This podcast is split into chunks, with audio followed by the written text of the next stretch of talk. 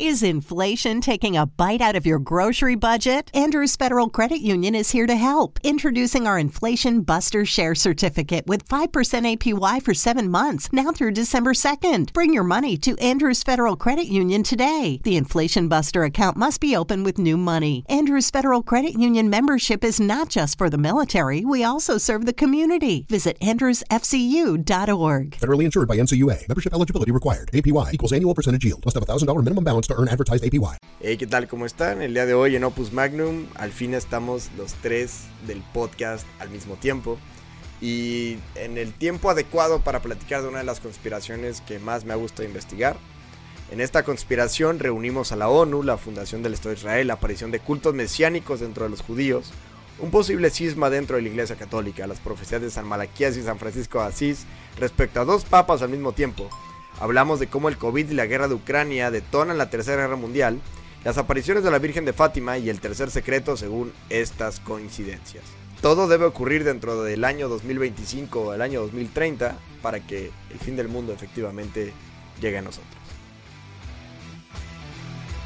Bienvenidos a Opus Magnum. Iniciamos. Hola, ¿qué tal? Bienvenidos a Opus Magnum, el podcast en donde hacemos enojar a protestantes y a católicos por igual. Mi nombre es Willy Martínez y a la derecha me acompaña. Culero, güey. Mi nombre es Jorge Bustamante.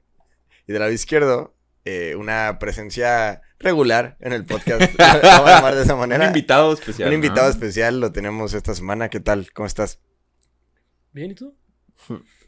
¿Cómo te llamas o qué, qué haces? Preséntate. Yo soy Rogelio. Hace- venía, venía pasando por aquí y me topé a estos señores. Mucho gusto, Rogelio. Tengo ni la Ok, puta menor idea de lo que vas a hablar. Me gusta. O sea, tengo Muy una bien. Idea. muy bien. Eh, regresamos del tema de Roe vs. Wade. Si ustedes no lo vieron, eh, pues ya está publicado en nuestro canal de YouTube. Es un fragmento corto que se pueden chutar en cualquier momento. Pero ahora sí vamos al meollo del asunto, vamos al podcast en particular. En las últimas semanas, adelante por favor. Uno de nuestros suscriptores, en específicamente en el podcast del esoterismo, me eh, comentó una serie de artículos y links, etcétera, en los que Muy platica. atento el cabrón, ¿eh? O sea, No, güey, pero lo hizo muy bien, güey. O sea, sí, sí, güey. o puso sea, la, la información accesible a todos, güey, ¿sabes? ajá, No O me sea, esperaba nada y mira. Sí, lo hizo muy bien, güey. Entonces, pues vi el mensaje, güey, lo vi, entonces empecé a chutarme cada uno de los links que empezó a entrar, ¿no? Ajá. Obviamente, para poder entrar a este tema al que vamos a platicar, tenemos que concedernos algunas licencias intelectuales, güey, ¿sabes? Así como pasar por alto algunas cositas que no, no cascan, pero está muy chingona la conspiración. Ahora les voy a dar una breve introducción a lo que vamos a hablar antes de entrar específicamente a las, a las preguntas iniciales. Entonces, miren, de lo que les voy a platicar el día de hoy, vamos a llamarle la conspiración suprema. Es la manera en la que a mí me gusta eh, resumir esto de lo, de lo que vamos a platicar. Entonces, la pregunta detonante que les quiero hacer el día de hoy, primero voy con Jorge Bustamante. Jorge. ¿Tú crees que el apocalipsis esté cerca? ¿Tú crees que a lo mejor nos va a tocar vivirlo, güey? El fin del mundo, como le quieras llamar. Al, este em, evento catastrófico que se va a significar, si no es el fin del mundo, porque a lo mejor el fin de la humanidad, etc. Yo creo que primero hay que definir a qué te refieres con fin del mundo, güey. O sea, hace poco estaba hablando con un amigo y él me decía que el fin del mundo es cuando se perdieran los valores de la humanidad. Digo, para Ah, pues mí ya, güey. es el fin del mundo. Por ejemplo, hace poquito que vimos la noticia, pues, para la gente que es de otros lados le explico brevemente lo que pasó con los jesuitas, ¿no? O sea, básicamente entró un cabrón, güey, a una iglesia y pues mató a dos jesuitas. Mi amigo, lo que más le preocupaba de esa noticia, güey, es esto nos da un reflejo muy cabrón de lo que está pasando en la sociedad, güey. Que los valores están yendo a la chingada. Anteriormente, tú podías matar a un padre en la sierra o tal, ¿no? O a los misioneros. Pero ya entrar directamente a una iglesia, en una ciudad supuestamente civilizada y que matas a dos personas, güey, te está hablando de una carencia de valores en la sociedad. Además, a dos jesuitas que tenían ahí toda su vida, tenían, creo que... Güey, el- el atendieron que a ese cabrón, güey. Creo que está herido de bala, güey. El y- que, el, que tenía, el que tenía más tiempo tenía 45 años de estar sirviendo a la comunidad. Y eran, y eran personas que toda la comunidad sabía que eran de servicio, o sea, que no están haciendo chingaderas Sí, ni sí, nada, claro, güey. Ajá. Entonces, bueno, pues sí, a lo mejor Entonces, sí, pero a lo que me te refiero. al fin del mundo, ¿a qué, güey? A O lo que me refiero es a esa conclusión de la historia en un evento catastrófico que conlleva para los cristianos y católicos incluso la segunda venida de Cristo, pero antes de ello un reinado del anticristo total en la tierra, etcétera. Ok. O sea, a esos esa conclusión del tiempo y de la historia, ese, ese evento llamado Armagedón o también Apocalipsis. Es- a eso me refiero con el fin del mundo y el fin de los tiempos. Mira, güey. Yo soy mucho de la filosofía kantiana, güey. De que no me gusta hablar sobre hechos que, pues, no, no conozco, güey. o no- se puede conocer. No podremos viajar al futuro, ¿no? Pero yo digo que así, güey, de bote pronto y en base Sí, a, mi, ah. a lo que yo creo, güey. Sí, respóndeme, por favor. Ajá. Sería que no, güey. Ok. Entonces. Dale sobra al mundo un Eh, ratito. Sí, güey. O sea, está muy cabrón de que todos los dirigentes del mundo se pusieran de acuerdo y que planean de que no vamos a hacer esto o el otro. Y te digo, partiendo de que el ese anticristianismo eh, no, no sé a qué se refiera. Si El anticristo. Poniéndote un ejemplo breve. eh, en el libro del anticristo de, de Nietzsche. Ese güey mencionaba que cuando él dice que Dios está muerto, mucha gente piensa que es un ataque a la religión. Ajá. Cosa que no es cierto. De hecho, hay reportes en los que Nietzsche incluso era masón. Y él tenía una creencia católica. De hecho, en Así habló Zaratustra, en, el- en la primera parte, habla concretamente eso, de que él admira al hombre que cree en Dios, güey. Sí. Era una persona, si no profundamente cristiana y que no tenía una religión, sí tenía creencia en un ser superior. Y él cuando hablaba de que Dios está muerto, hablaba de que la sociedad estaba construida en base a valores judeocristianos. y De la que- Edad Media. Ajá. Exactamente, y que esta sociedad poco a poco se iba yendo a la verga. Entonces, cuando pareciera que Dios está muerto, ¿por qué? Porque no se siguen estos valores en la actualidad, estos valores judeocristianos. Entonces, que si yo creo que el fin del mundo está cerca, pues fin del mundo tal como un imperio, güey, de unos culeros y tal, no creo que... de unos culeros. Sí, güey, o sea, no creo que se lleguen a poner de acuerdo como para dominar al mundo y tal. Ok, ahora, eh, realmente es cagado porque cuando se menciona que Dios está muerto, no es un quote que se aventó así random, güey. Es un escrito completo, güey. sí, sí, sí. Entonces se tiende a malinterpretar las palabras de... El ateísmo. Ajá, de- ajá, y lo empiezan a tomar así. Pero no es tal cual a lo que se refiere. Y qué bueno que lo, que lo mencionas, güey, porque es un quote completo, es un libro, güey. O sea, dejen de citar a esta frasecita tal cual muy reduccionista de todo. Es como si estamos platicando, güey, y sacan una frasecita del podcast de contexto y luego nos funan. ¿Qué ha ocurrido? Sí, no, no es que haya pasado ese tipo de cosas. Muy bien. Eh, gracias, Jorge. René, ¿tú qué piensas, güey? Este, la conclusión de los tiempos, eh, la culminación de todas las profecías, la segunda venida de Cristo y el reinado del anticristo previo, ¿crees que esté cercano a nosotros o se te hace que de plano ta, nos queda un rato? No, yo sí creo que esté cerca. ¿Así? Sí, fíjate, está, está bien interesante cuando ya planteamos así tal cual la idea de qué es lo que va a pasar en el mundo. A la. Eh, no sé, estoy un poco dudoso de eso que dices hasta el 2030. No creo que tan, tan cerca. Pero todo puede pasar. Y realmente, pues de todas las teorías que me he chutado, ninguna llega después de 2050. Así que Ajá. Ajá, de que, ajá, los más optimistas le dan más para allá. sí, entonces está, está interesante la situación mundial. Como las formas en las que la misma sociedad está cayendo en una decadencia, pero impresionante a diferencia de épocas anteriores, épocas pasadas.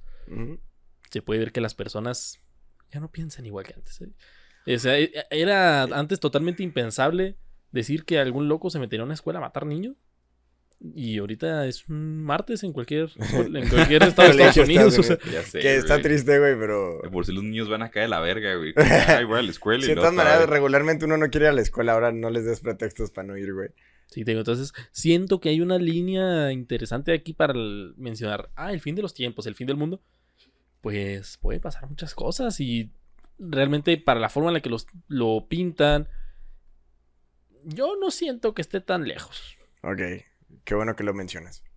Vamos a iniciar con esto, que eh, realmente es una conspiración, es una teoría que está bien interesante porque digamos que involucra muchas creencias que digamos que en una visión cercana no están involucradas unas con otras, ¿sabes? O sea, hay, hay judíos, hay católicos, hay cristianos, hay sedevacantistas, hay papistas, hay, está, involucra a la ONU, involucra al Estado de Israel, etc. eh, involucra muchos, eh, muchos movimientos, hay muchas articulaciones para que esta teoría se llegue a dar.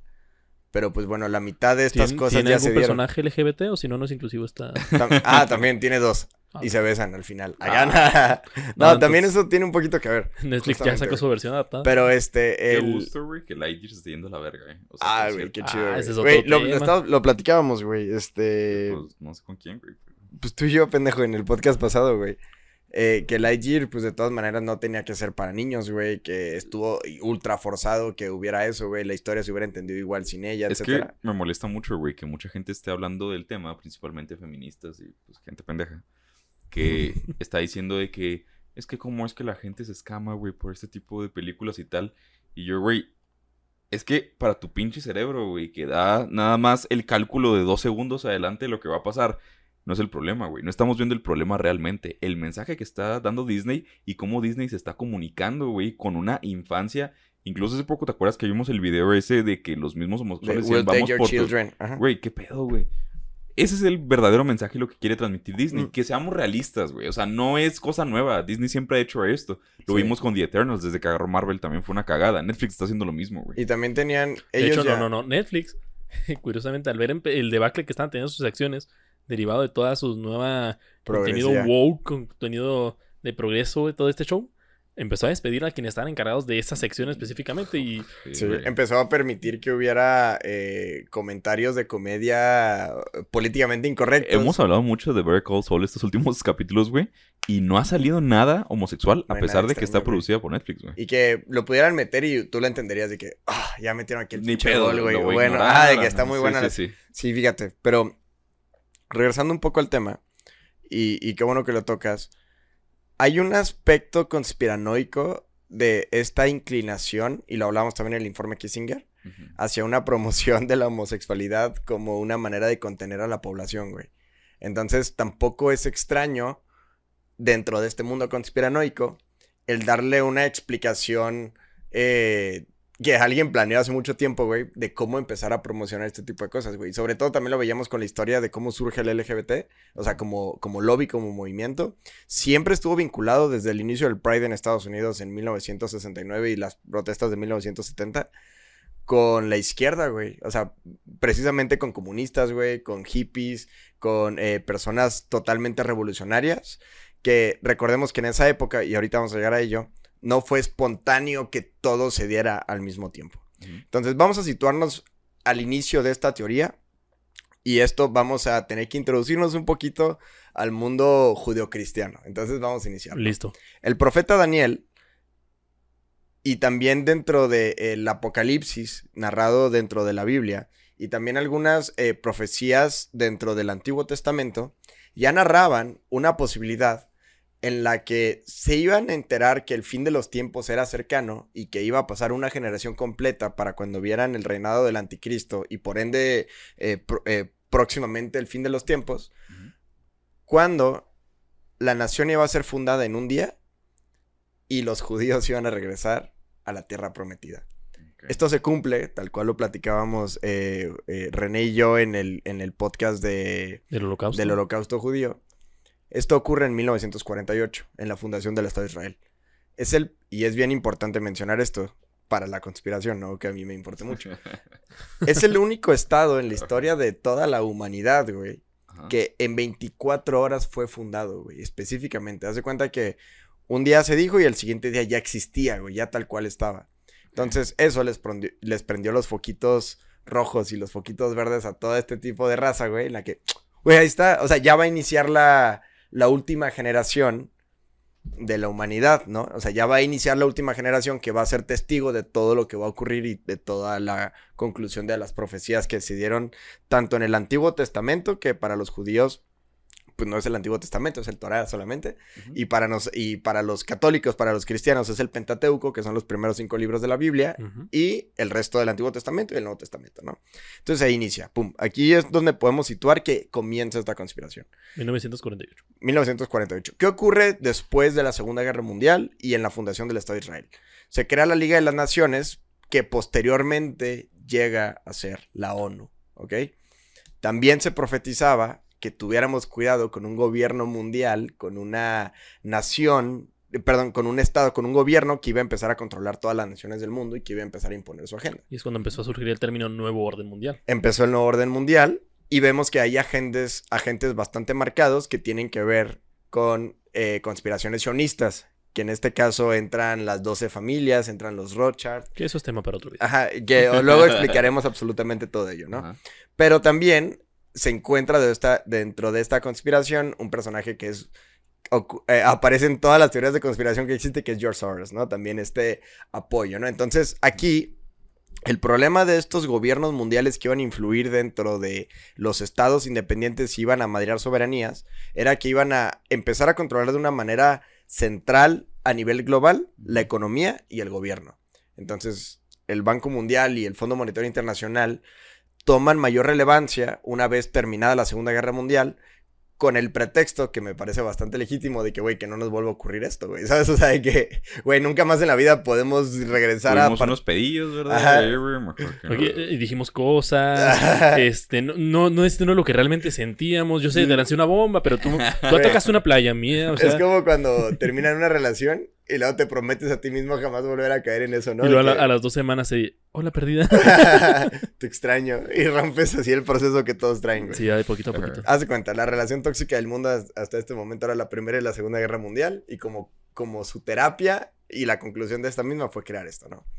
Vamos a avanzar un poco más en la teoría de conspiración. Pero al mismo tiempo vamos a retroceder un poco, ¿ok? A ver, a ver, a ver. Ahí, ahí te va, ahí te va. Tranquilo, volver al futuro. Vamos a avanzar en la línea temporal. Nos vamos a situar en los 50. Un- No, no tanto. 50. Dos, 60. años, dos años ya. Ajá. Entonces, se cumplen dos profecías que están muy cabronas. La primera es de un santo llamado San Malaquías. Que para quien no lo conozca, es de mis... Es el que hizo la lista de los papas. Ese justamente es el que hizo la lista de los papas. Para este punto, eh, hay que aclarar que San Malaquías, por cierta revelación eh, divina, él mismo no tenía muchas ganas de escribir lo que terminó escribiendo, pero casi que le fue impuesto el hecho de hacerlo, ¿sabes? Es como si estás teniendo revelaciones, las tienes que escribir, güey. O sea, no se vale hacerse pendejo ante Dios. Entonces, el Se güey... vale hacerse pendejo antes. Me gustaría grabar esa frase. Ajá, güey, de que no, no se vale, güey. no, Sí, sí, no. sí. Ya está hablando Dios, pendejo, no mames, güey. Ajá, respétate. Ajá. Entonces, San. San Malaquías escribe, eh, eh, para esto San Malaquías es una persona que vivió en la Edad Media, ¿ok? O sea, es, es muy alejado, por lo menos 450 años alejado de, de, eh, la temporalidad actual.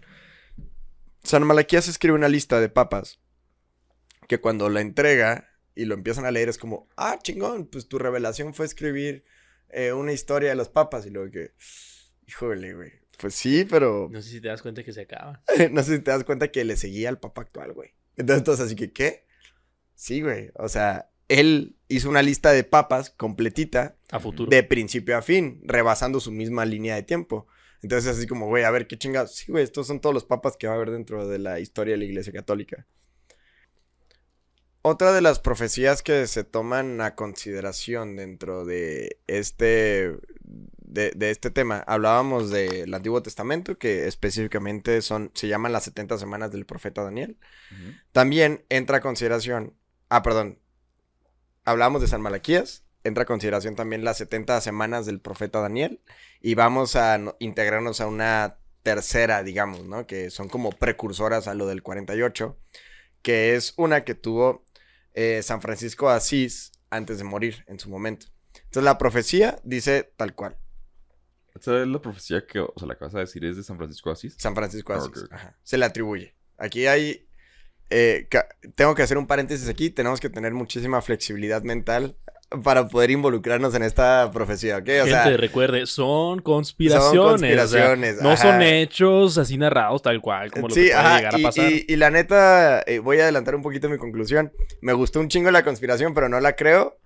Porque, Ah, ajá, porque este, hay como datos históricos y geográficos y sobre todo como eh, numéricos, en este caso puntuales, en los que para que casquen alguna fecha se toma consideración un tipo de medida y luego para que casquen la otra toman otro tipo de medida, ¿sabes? O sea, eh, como eh, que la forzan un poco. Ajá, no es consistente, güey, exactamente, no es consistente, pero está chida, está padre. Va, va. Quédense conmigo. Vamos a la, a- a la profecía Acompáñenos en este bello viaje. a- a- acompáñenme. Entonces, escuchen tal cual, ¿no? Tras haber convocado a sus hermanos poco antes de morir en el eh, 1226, Francisco advirtió sobre tribulaciones futuras diciendo, Hermanos, actuad con fuerza y firmeza en espera del Señor. Un periodo de grandes tribulaciones y aflicciones en el que tendrá lugar grandes peligros y malestares temporales y espirituales. La caridad de muchos se enfriará y la inquietud de los malvados abundará. El poder de los demonios será más grande de lo normal. La pureza inmaculada de nuestra comunidad religiosa y otras se marchitarán hasta el punto de que muy pocos cristianos querrán obedecer al verdadero y sumo pontífice y a la iglesia romana con un corazón sincero y perfecta caridad. Qué casualidad, está pasando algo muy Ahí similar. va, mira. En el momento decisivo de esta crisis, un personaje no canónicamente elegido, elevado al solio pontificio, se dedicará a propinar sagazmente a muchos el veneno mortal de su horror. Aquí, San Francisco de Asís ya profetizaba una intervención de un pontificado no electo de manera correcta, digamos, Legítimo, por así legítima, superando a uno elegido legítimamente. Entonces, vamos a quedarnos ahí un poquito. Espera, espera, ¿estás diciendo que el Papa Michael el Papa Michael es va el a entrar en acción?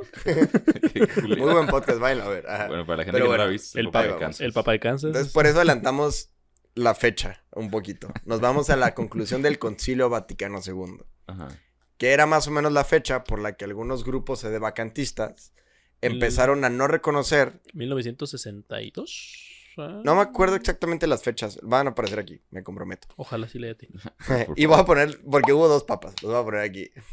Juan 23 y Pablo VI. Entonces, algunos grupos de vacantistas no reconocen ni siquiera el pontificado de Juan 23 y algunos otros reconocen el de Juan 23 pero no el de Pablo VI, ¿ok? De hecho, o sea, Ujú. para mí Juan 23, güey, para mí es el papa más importante. Pero, o sea, a pesar de que era un papa de transición, para la gente que no sabe, o sea, es cuando fallece un papa o por cualquier cuestión. Un papa muy chingón. ajá. Sí, güey, tienen que poner uno mientras, güey, por así decirlo. Llega este cabrón y, es- o sea, la instrucción era como que, oye, no la No. hagas de pedo nomás, güey. Nomás no rompas nada. Ajá, Y él dijo, mira, tu decisión me la va a pasar por el forro de los huevos y voy a hacer un concilio, güey. No, pero siento que lo dijo muy inocente de que Me vale ganas- verga. tengo ganas de, de platicar con todos. ¿Un Sí. concilio? Sí, pues un concilio. Hay ¿Qué es cositas que hay que, hay que arreglar. o sea, sin darse cuenta de que hizo la revolución más importante de la iglesia en, Sí, güey. en milenios, güey. En milenios. De hecho, separación de muchas personas de la iglesia católica, güey, a raíz de eso. Una división fuerte. A eso voy justo, güey.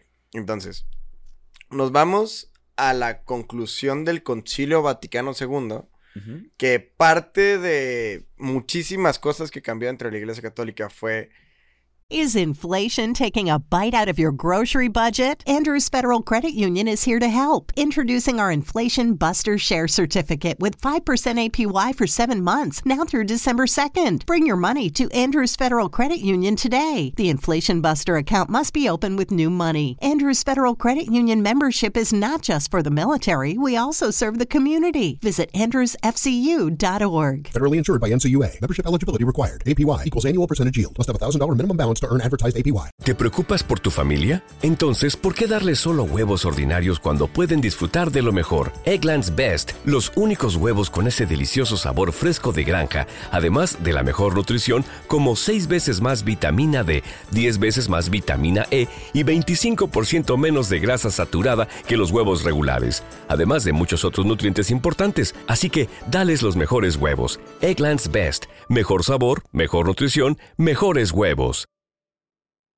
La transición de un rito, digamos, universal litúrgico que era en latín a lenguas eh, comunes en cada una de las tierras en las que se, se hace la misa, ¿no? Entonces, antes del Concilio Vaticano II, por eso lo vemos en películas y algunos abuelitos todavía se acuerdan, y algunas personas eh, de vacantistas o de grupos tradicionalistas, la misa recuerdan que era en latín y a partir de ese momento la misa ya es en español o en el idioma que, cada país hable. Entonces, bueno, eso se, se aprovechó para algunos abusos litúrgicos que no están contemplados en el Concilio Vaticano II y siguen estando mal.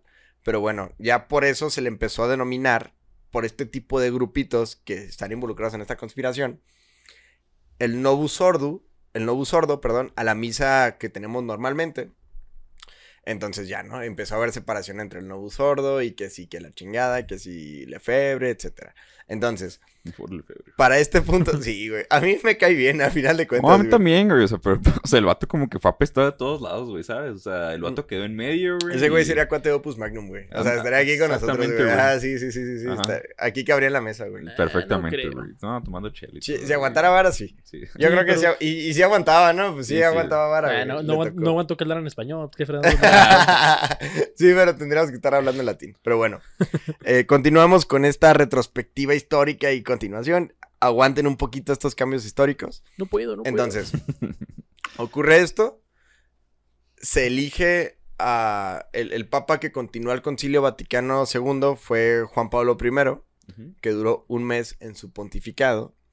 Y dentro de la conspiración se menciona que quienes en realidad mataron al papa, el papa se, eh, oficialmente se dice que murió, pues nomás, así que de, De causas viejito. naturales, de que, ah, se murió feliz y todo el pedo, ¿no? De que se murió así. Ah, qué, qué rico se murió. Ah, de que, ay, qué bárbaro. Pero dentro de este, esta teoría de conspiración se dice que murió envenenado por los masones, que ya habían infiltrado esferas de la iglesia católica. Que de hecho, o sea, no quiero como que meter conspiración No, ahí, métele, métele. Aquí, mira, Aquí- estamos- aquí en la si teoría de las capítulo puedes meter lo oye. que tú quieras, mete todo, güey. A ver. Pero ah, anteriormente, Juan 23, aquella persona que practicaba la masonería, en ese inter iba a ser excomulgado de la iglesia católica. Exacto. Con la entrada de Juan 23, él estableció de que aquella persona que pertenecía a la masonería no iba a ser excomulgada. Simplemente tenía que, podía seguir comulgando y era cuestión nada más de que pidiera perdón a la iglesia al momento de confesarse. Ujú. Automático se tenía que pedir eh, un permiso del sacerdote hacia el obispo.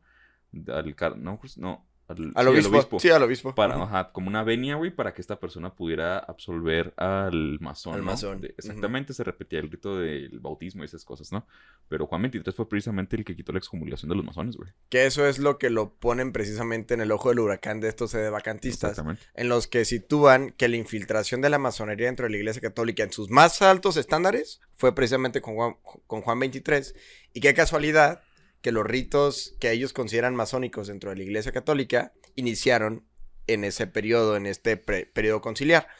¿Cuáles son las cosas que se asumen como si fueran masónicas dentro de la iglesia católica? Pues bueno, de estar dando la misa de espaldas, no sé si se diga audiencia, ¿cómo se llaman los que participan en misa? Al pueblo. Al pueblo. Y de frente a Dios, ahora se hace de espaldas a Dios y de frente al pueblo. Posicionando el altar en un punto intermedio, que es como ocurre regularmente en los ritos masónicos. El altar, ¿cómo se llama? El ceremonial. Eh, bueno, se le llama la columna del norte. La columna del norte está en el centro. En el norte. No, el altar está en medio. A, a eso me refería. El altar está en medio Sí, y la sí. columna del norte está hasta atrás. Ajá, eh, la columna del norte es que tiene un nombrecito, güey, que es como una especie de tarima, güey. Sí. Donde se pone el maestro y están las personas que fueron past master, o sea, que en algún Sí, momento fueron... sí, sí, sí, sí. Oriente, creo que se llama, güey. Ajá. Pues bueno, eh, el simil lo atribuyen a una influencia masónica. A, que, a que se pasó un poquito más para adelante el altar para que estuviera casi que al centro de- del pueblo. Es que el logo de los masones, güey, o sea, el triángulo y el ojo y tal está detrás del maestro. Sí. Y también en algunos este, mm, templos del Novus Sordo, también este logotipo masónico, por ahí está oculto, por ahí dicen, ¿no? Pero hay que hacer mucha flexibilidad mental de nuevo para verlo así de que, ah, este güey, San José trae un martillo, como los masones. De hecho, Como pues, el billete de un dólar, ¿no? O sea, que a Benjamin Sí, el- Franklin el ojo que todo lo ve. la- Ajá. El Y- billete de un dólar tiene demasiada. No, de hecho, o sea, Yo vi demasiado la película Demasiado simbolismo masón. pero sí viene, ¿no? Incluso la palabra Novus Ordo. Sí, no, no, viene nuevo orden No, mundial. no orden mundial. Ajá. Novus Ordus Seculorum. Esa madre. Entonces, otro de los eh, situaciones que, que atribuyen a la masonería es que ahora se da la paz, que es un movimiento de mano que tú haces a tu compañero y a las personas que están celebrando el ritual de la misa junto contigo, que es algo también muy masón, ¿no? El hacer como juegos de manos, apretones secretos, etcétera, ¿no?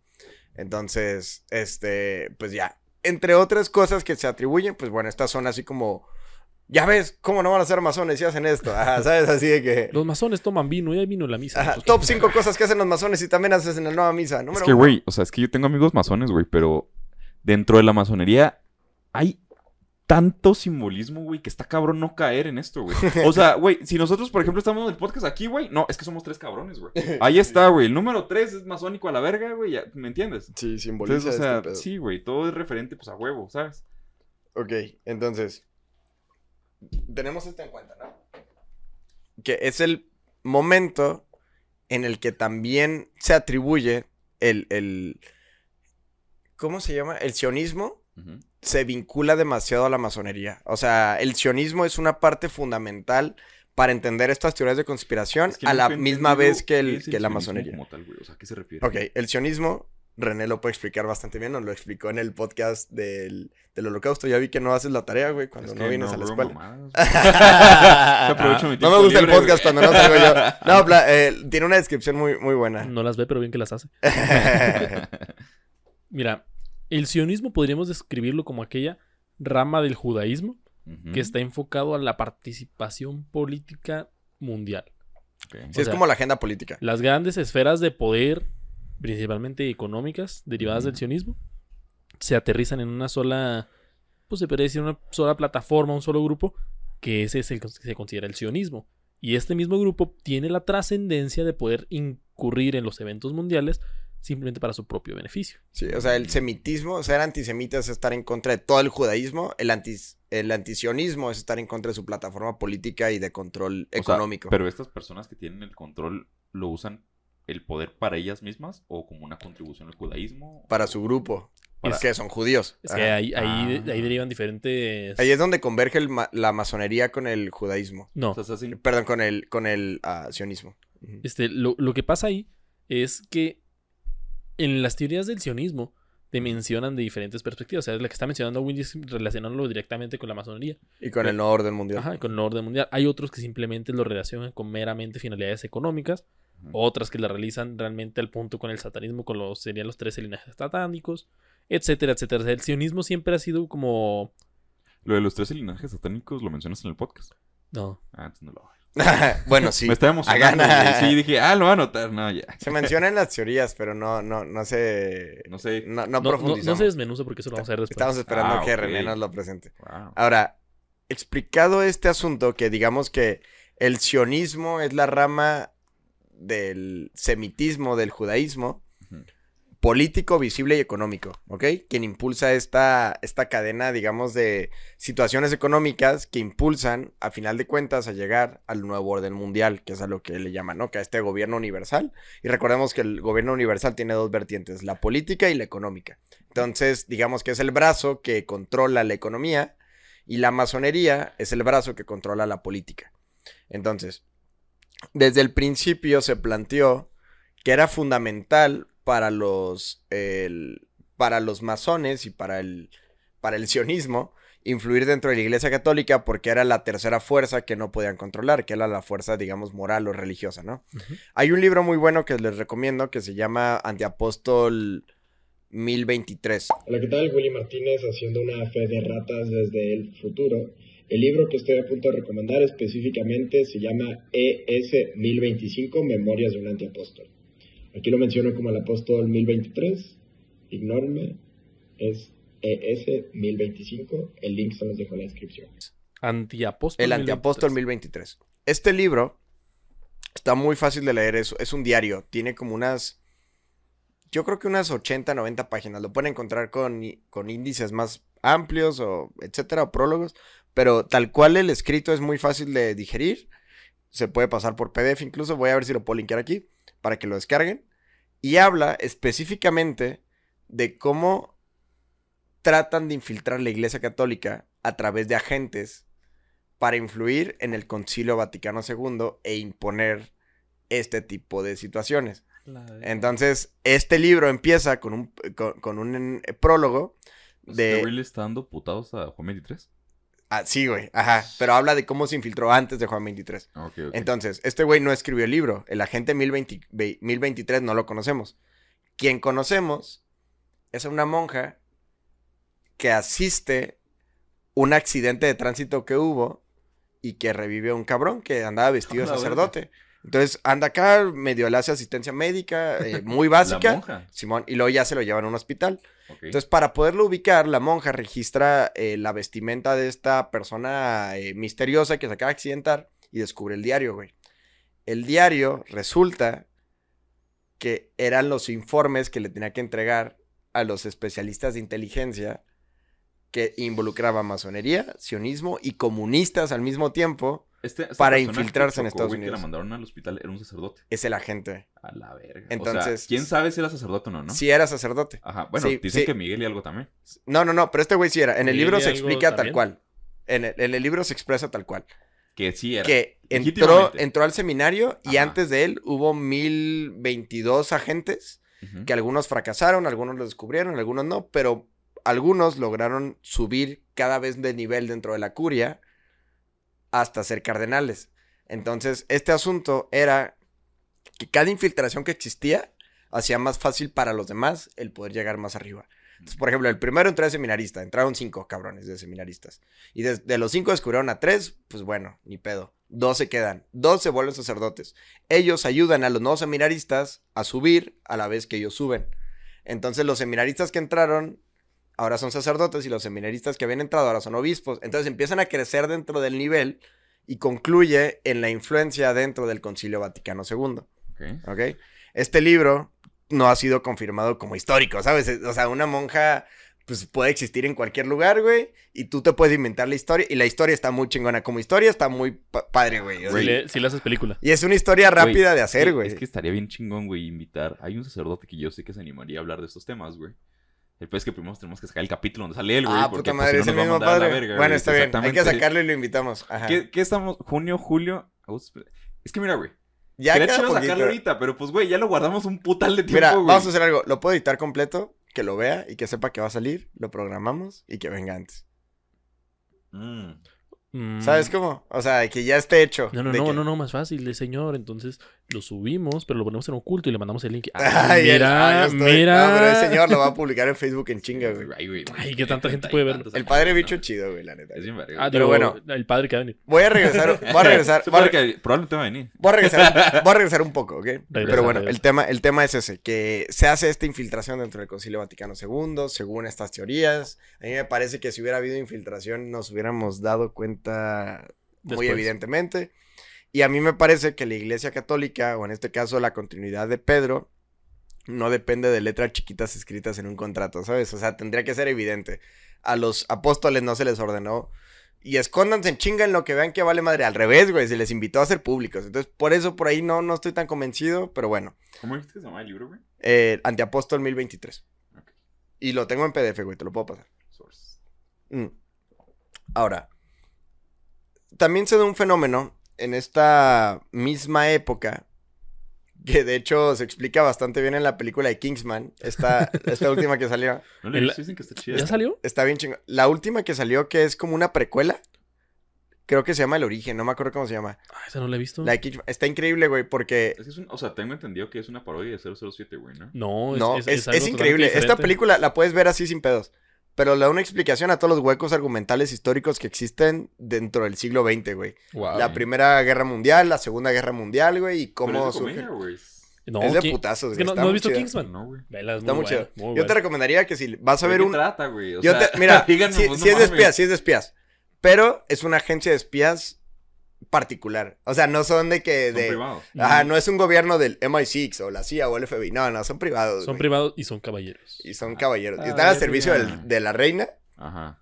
pero por buen pedo. O sea, de que se podrían vender al mejor postor si quisieran, Ah, pero deciden estar con la reina. Porque es lo que un hombre hace. Ajá, entonces, La este, está chido, güey, te lo recomiendo. En la película de Kingsman toman referencias y explícitamente el director habla de esta conspiración que estamos platicando, de la conspiración, este, judeomasónica, del control y articulación y sobre todo instrumentalización de movimientos sociales para imponer su agenda. Entonces, por ahí empiezan a hablar también cómo se empieza a impulsar el comunismo, etcétera, ¿no? Continuamos con el margen histórico, ocurre este pedo, Juan Pablo I se muere, Juan Pablo II queda como, como papa, y Juan Pablo II, su misión, si lo queremos ver de una manera política, fue tirarle chingazos a los comunistas, güey.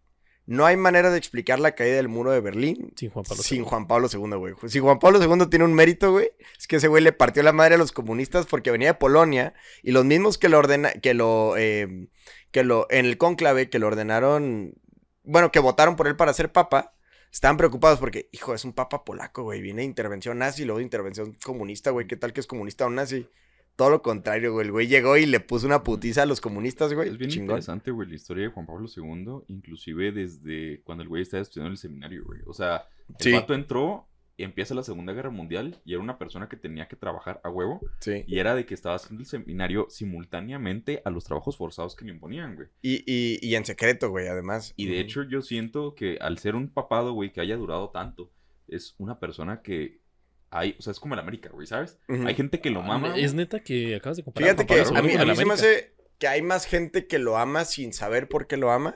Es que a gente que lo pedo, odia, un güey. señor buen pedo, A mí me parecen contadas las personas que lo odian, güey. Es que el pedo, güey, es que surgió mucho este pedo de la pedofilia y la pederastía. Ajá, y se justo. le toma a él como una... Como que lo un dejó poco pasar. sordero, güey, Ajá, exactamente. Simón. Entonces, por eso es que se mancha un poco la historia del güey. Quitando eso, o sea... Sí, que por ejemplo, aquí estamos haciendo como un diagnóstico general histórico que para fines de esta conspiración se trata de eso, de cómo este papa sí se puso bien cabrón a defender los valores Es correspondientes. que, güey, podríamos hacer incluso un podcast de Juan Pablo II, güey. Estaría chido, O güey. sea, Es que- En especial con la referencia que tiene el comunismo. La figura de Juan Pablo II en esta batalla es innegable.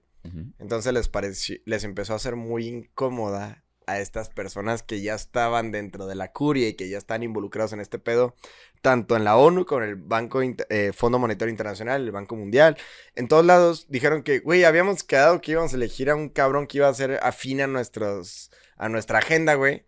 No mames, ¿por qué chingados eligen a este cabrón? Ajá, de que, güey, ¿de dónde salió este vato, güey? Que en lugar de ayudarnos nos puso una putiza, güey. Ya ¿Sabes? De que, no mames, güey, no, pues ya valimos madre, güey. De hecho, decían que el fin del mundo iba a ser en el 2000, pero Juan Pablo II los atrasó 30 años. Ajá, güey, lo, lo, lo pushó al 2012. De que, ah, ya. Y luego ahí, Benedicto otros 18 años. ahí No, luego ven, ahí luego ven. Ahí luego me platican, yo ya hice lo que pude. Entonces, después, eh, me estoy metiendo en muchos temas de la iglesia porque lo involucra de manera directa, ¿no? Porque es una conclusión de estas teorías de conspiración. Después llega eh, Joseph Ratzinger, el. Papa Benedicto XVI. Aquí, dentro de esta comunidad conspiranoica, que ya tienen un chingo de tiempo y muchos libros publicados, estos cabrones dicen, ojo que este güey es el penúltimo papa. La verga. O sea, desde el principio se dijo, este es el penúltimo papa. Y hay registros de videos desde el 2009 en los que ya decían, y este güey es el que le va a tocar, que hay otro papa al mismo tiempo que él. Es que verga, güey. O sea, ese tipo de cosas mandan un chingo, güey. Ajá. Hace poquito hablábamos de León Sagami que también dijo. También lo dijo, Papa- León Sagami lo dijo. Pero un putal, güey. O sea, cuando Sí, sí, estaba sí. Juan Pablo II, Sí, dijo: Va a venir un güey que va a ser de tal nacionalidad. Latinoamericano. Y luego va a venir un latinoamericano, güey. Tu verga, güey. Entonces, 2013 fue Sagami, cuando... Sagami- eh, eh, inició Francisco. Sí, ¿verdad? Francisco primero. Ajá, entonces, el tema con Francisco, ya sabían que para empezar iba a ser el primero de su nombre, porque este San Malaquías había dicho que iba a ser un papa, que es Petrus Romanus. Ah, sí, porque la, El la- último la- papa. La, lista no es tal cual. O sea, la lista de San Malaquías no es la lista de. Ah, se va a llamar así tal cual. No, dice una característica del papa. Ajá. Y es interesante porque si te pones a analizarla, sí Sí coinciden. coinciden, o sea, güey. Ajá, sí coinciden. Pero... La ¿te lista, la lista tal cual no está aprobada ¿Se por la iglesia. acuerdan que cuando hablamos de... En el capítulo de los horóscopos, creo, que hablamos de la falacia de Forer, güey? ¿Se acuerdas? Yo no. Bueno, la Y la falacia- gente que nos está viendo tampoco. La falacia de Forer consiste... Hay pinche audiencia de 500 personas que tenemos en cada video, güey. A huevo, la- bueno, Está chido. Son más de las que conozco, güey.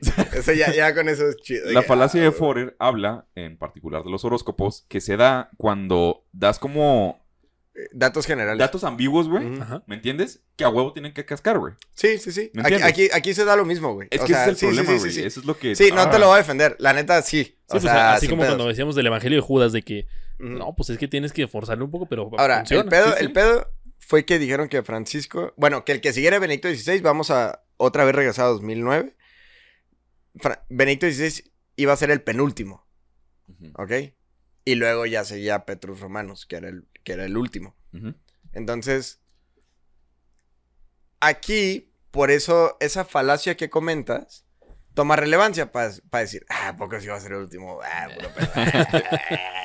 y luego también venía la otra, que era la de. em, la, la otra predicción, que era la de San Francisco de Asís, de al último papa le van a tocar dos papas. Ajá, ¿sabes? O sea, al último le va a tocar enfrentarse contra otro güey. Ajá. Y además, venía el tema que el mismo eh, Juan Pablo II hizo una serie de modificaciones en las que él, digamos de manera legal, así como derecho positivo, redactó la manera en la que a lo mejor un papa sí podía renunciar, güey. Porque antes de ese momento, el último papa que había renunciado tenía como 600 años que había renunciado, güey. o sea, Sí, sí, sí. y era una época bien rara en la iglesia católica y en el mundo en general, güey, ¿sabes? Y, y veníamos de papas bien raros, güey. Entonces dijeron de que, ok, el promedio de la expectativa de vida está cambiando, güey. Cambiamos la liturgia, cambió un chingo de cosas, güey. Ahorita un papa no es como era un papa hace 800 años, que los cabrones se morían a los 60 y yo, ah, puta, qué viejo estuvo este güey. Y ahorita los están eligiendo casi que a los 80 años, güey, ¿sabes? Ajá. Entonces es como, es plausible proponer alguna situación en la que un papa pudiera admitir que ya no está en sus facultades físicas, mentales ni espirituales suficientes para el trabajo que le es encomendado. Es un acto de humildad muy cabrón también. No, y fíjate que me parece muy lógico, güey. Sí, o sí, sea, una que- posición de poder tan absoluta que tienes, el admitir que ya no estás en las condiciones suficientes para poderlo ejercer, el hecho de decir, ok, ya, hasta aquí, güey, la neta. Ni, ni pedo, güey. Quien que haga pura mamada, puedo seguir. ¿Me entiendes? ¿Quieren que sea Joe Biden? A lo mejor que me tengan que escribir qué hacer, güey. Porque, siendo honestos, Juan Pablo II ya al final sí daba lastimita, güey. Estaba bien cabrón, güey. O sea, en la que él- él, aunque él físicamente Pero- lo veas así, pero lo escuchabas hablar. Sí, pero, era- pero era por su. Por él. O Sí, sea, por, por- ser Carlos Bautila, por ser Juan Pablo II, güey. Pero no le puedes exigir ese nivel de una persona extraordinaria que ahorita es santo a los demás papas que, que vayan a seguir, güey. Porque los demás, o sea, es, son es son lo, humanos. es Si lo raro de, día- la- de la iglesia están católica, tristes, güey, escuchen cualquier discurso de Juan Pablo II, güey. A, mí me gusta el de no tengan miedo. Ese, que está en español, güey. Está en español ese. Cristo era, parecía imponente, impotente en la cruz, güey. No, está cabrón. Entonces, Sí, Daniel Japstica pendejo, güey. Ah, un chingo, güey. Sí, sin pedos, güey. Entonces, eh, continúo un poquito con la historia, güey. Este. Profetizan estas personas y empiezan a coincidir las profecías. Ajá. Entonces, desde 2009 empiezan a decir que. Se me hace. Is inflation taking a bite out of your grocery budget? Andrews Federal Credit Union is here to help. Introducing our Inflation Buster Share Certificate with 5% APY for seven months, now through December 2nd. Bring your money to Andrews Federal Credit Union today. The Inflation Buster account must be open with new money. Andrews Federal Credit Union membership is not just for the military, we also serve the community. Visit andrewsfcu.org. Federally insured by NCUA. Membership eligibility required. APY equals annual percentage yield. Must have a $1,000 minimum balance earn. ¿Te preocupas por tu familia? Entonces, ¿por qué darles solo huevos ordinarios cuando pueden disfrutar de lo mejor? Eggland's Best, los únicos huevos con ese delicioso sabor fresco de granja, además de la mejor nutrición, como 6 veces más vitamina D, 10 veces más vitamina E y 25% menos de grasa saturada que los huevos regulares, además de muchos otros nutrientes importantes. Así que, dales los mejores huevos. Eggland's Best, mejor sabor, mejor nutrición, mejores huevos. Que a Benedicto XVI le va a tocar que haya otro papa al mismo tiempo que él. Nah, Y no todos de que, creo no, que no mames, güey, cállese, güey, ya está viejito, güey, claro que, claro que se va a morir antes, güey, no, no mames, no güey. ah, la Gami, cállese, güey, no mames, güey, pelón pendejo, Güey, todos diciéndole que es su santidad, güey. Y este güey no. No, no, no, yo, yo, mames, yo no le estoy diciendo a él, le estoy diciendo a las personas que decían. Continúa el papado de Benedicto XVI, que es un papa que siento que a través del margen temporal que nos han dado, se aprecia cada vez más. Pero en ese momento le tocó llenar los zapatos, que era lo que, lo mismo que decían, es un papa de transición, ¿sabes? De que, Ujú. ah, le tocó seguir después de Juan Pablo II, güey. Ah, Sí, imagínate. Güey, no, no mames. Es, es, es... Hay un video muy cagado, güey, de Kian Pili. De la persona que le tocó hablar después de...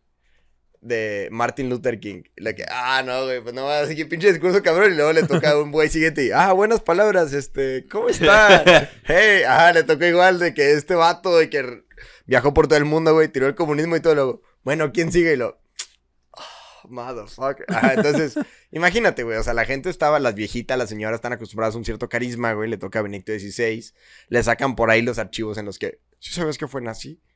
Es como, pues sí, güey, porque era alemán y todos los alemanes en esa época fueron obligados, güey, a, estar dentro del partido, etcétera, ¿no? Entonces, Benedicto XVI, antes de renunciar, visita la tumba del último papa que renunció. Esto volvió a prender los foquitos de todos los conspiranoicos. Porque el último, pa- pap- el último papa que había renunciado era eh, Benedicto XV. Pero el anterior a él, Benedicto XV, digamos que renunció de una manera así como, pues medio legítima, ¿no? Con una presión por los papados de Aviñón, que los papados de Aviñón se le conoce al periodo histórico de la Iglesia Católica, en la que hubo un papa electo por el cuerpo de cardenales, y luego después Aviñón dijo, nah, ni de pedo, y eligieron al suyo. Güey, es que, o sea, sí está muy cabrón de que Benedicto XV, güey, haya sido el único que ha renunciado en la iglesia y luego llegó yo, Benedicto XVI. Y lo, ah, Y también. renunció. y lo, ah, no, no me chingues, cabrón. Sí, sí, Ajá, güey, entonces, está muy cabrón. el, el que seguía de él. O sea, a lo mejor desde un principio dijo, no, ay. Ay, Sí que era seguro, seguro, güey. Ajá, de- Así Pero- toda la vida completota, güey. Oye, no, pero, pero sí, sí fue Benedicto XV el último que renunció. Sí, güey. Sí, sí, sí. No, no, no. No fue el último inmediato. Benedicto XVI visita la tumba de San Celestino V. Que eso prendió las alarmitas de todas las personas. De que, güey, ¿qué pedo? Porque las. ah. ¿Cómo se llama este papa? Benedicto XVI. ¿Y el otro cómo le fue? También renunció. y lo, "Mm, ok. ¿Qué decía San Malaquías? Que el que sigue es el último. "Mm, ¿Y San Francisco? Caer otro papa y lo. ¿Y Daniel? La- que la gran tribulación va a empezar también por ahí. Y luego todos de que. "Ja, Qué cagado, me va a tocar verlo. a ver, rápido en chinga, calcúlame cuándo inició el Estado de Israel en el 48 y lo. Ah, cabrón. No, pues sí nos va a tocar, güey. Así todo fue como. O sea, para. Para los conspiranoicos fue como, a huevo les dije, ah, ¿sabes de Sí, qué? fue la Navidad, güey. ¡Eh! Ajá, güey. Si hubieran apostado, lo hubieran atinado, güey, la neta. Entonces visita la tumba de Celestino Quin- eh, V, de San Celestino V, que es una historia muy cabrona, güey, porque San Celestino V fue para, eh, en este papado de Aviñón que les platicaba, fue el que fue electo por la curia como para resolver el pedo, güey. De que, güey, tenemos dos papas al mismo tiempo, güey, ¿qué hacemos? Entonces San Celestino dijo, ¿sabes qué? Yo ni quiero ser papa, güey. Ese vato era monje, güey. Era de que, güey, a mí me vale madre, güey. Yo, yo tengo un chingo de ganas de ser monje, güey. y Me mama ser monje, güey. Entonces- Puta, la- no tienes idea de lo que entonces- ser monje. Ajá, lo, lo, lo congregan al, al cónclave para elegir nuevo papa. Sí. Y el vato, por ser tan humilde, güey, por tener tantos vatos, tantos votos de, de pobreza y todo, dicen de que, güey, necesitamos a él que sea papa, güey. El vato que, no, no, no mames, güey, de verdad, no, no, no quiero ser papa. No, sí, tú tienes que ser el papa, güey, es el que... te- y él, no, por favor, güey, no quiero ser papa. Y lo, ni pedo, güey, todos te elegimos. Y lo, bueno, pues que Dios los perdone, güey. Y se hace papa, güey. Pero Eso en... de Dios los perdone sí está registrado. Pero no es de, no, no es de Celestino V. Ah. Ajá. Entonces, ¿De quién es? Francisco primero. Ahí vamos para allá, güey, a huevo, güey, a huevo, ahí va, güey. Entonces, está erizando la piel bien cabrón, güey, es que güey. aquí es donde empieza a cobrar sentido todo el backstory de que, ah, cabrón, aquí es donde, Mira, aunque sea pura mamada, güey. aquí es está donde se pone chingón, chido, güey. Ajá, ok, ahí va. Entonces, la historia de Celestino V fue que fue técnicamente obligado a renunciar por presiones políticas, porque estaba su papado, que era legítimamente electo, y estaba el otro de Aviñón, que fue también legítimamente electo. Entonces había conflicto de dos papas. Entonces di- dijo la curia, que esto lo platicamos también en el de Michael primero.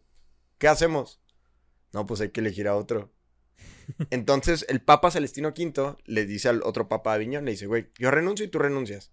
Ninguno tenemos ganas de hacer un cisma en la iglesia, güey. Nadie quiere decir, yo soy el papa, tú también eres el papa. Todos queremos conservar la iglesia. Tenemos que renunciar. Pero como acto de humildad extremo, yo renuncio, tú renuncias y luego eligen un tercero. Y ese güey va a ser.